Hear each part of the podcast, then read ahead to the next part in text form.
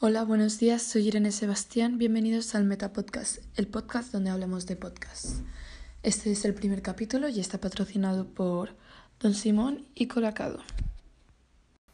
En este episodio vamos a hablar de cómo hacer un guion para tu podcast. Existe una serie de pautas que ayudan a hacer un guion con mayor facilidad. Hacer el guion de un podcast es algo relativamente sencillo y bastante corto. Tienes que estar preparado para que la grabación sea muy natural, hablar de manera amigable y que los contenidos sean interesantes, que al fin y al cabo tiene que apetecer que lo escuchen. Los tres elementos principales para que te salga un buen podcast es el contenido de calidad, un diseño sonoro cuidado y el mejor audio posible. Una vez que eso lo hemos arreglado, pasamos a tener una idea. La idea general sobre la que vamos a hablar a lo largo de nuestro podcast. Una vez que tienes la idea, la desarrollas teniendo muy clara la temática general y los contenidos de los que vas a hablar. Eh, si tienes pensado que el podcast sea de muchos capítulos, debes de hacer una lista con los 12 temas a tratar y usarlos como programación para los 12 capítulos. Cuando te quedan cuatro temas por tratar, tienes que hacer de nuevo una lista para seguir eh, adelante con tu podcast.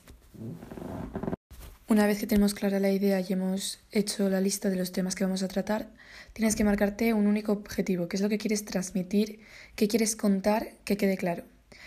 ¿Cuál es la conclusión a la que vas a llegar con tu programa? No debes de pasarte de objetivos, ya que los buenos podcasts no tienen que ser muy largos. Lo ideal sería que sean de unos 45 minutos si son instructivos o divulgativos.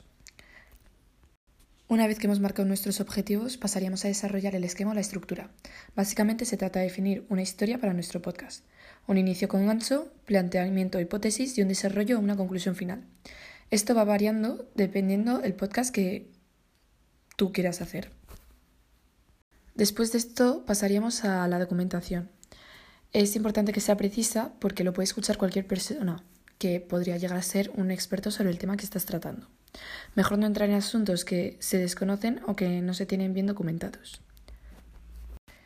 Después de habernos informado bien sobre el tema, pasaríamos al desarrollo de cada parte de la historia. De pues sería toda la redacción del contenido del podcast. Dependiendo de lo exhaustivo que quieras ser, puedes escribir un guion completo o ir más sobre la marcha. Yo, por ejemplo, para hacer este he escrito un guion, pero luego vamos improvisando. Lo primero sería plantearte la introducción. Da igual cuántos capítulos lleves, que siempre va a haber alguien que te escuche por primera vez. Es por eso que la introducción y la despedida son tu carta de presentación. Es simple educación básica.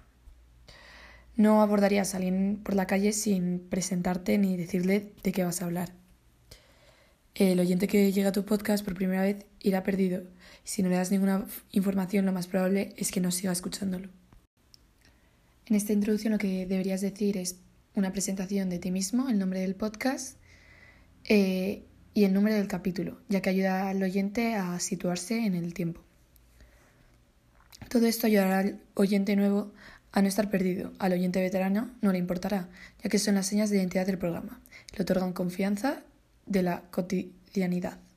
Se convierte en una tonalidad familiar y no es algo molesto o superfluo. Después de esto pasaríamos a los patrocinios y al sumario.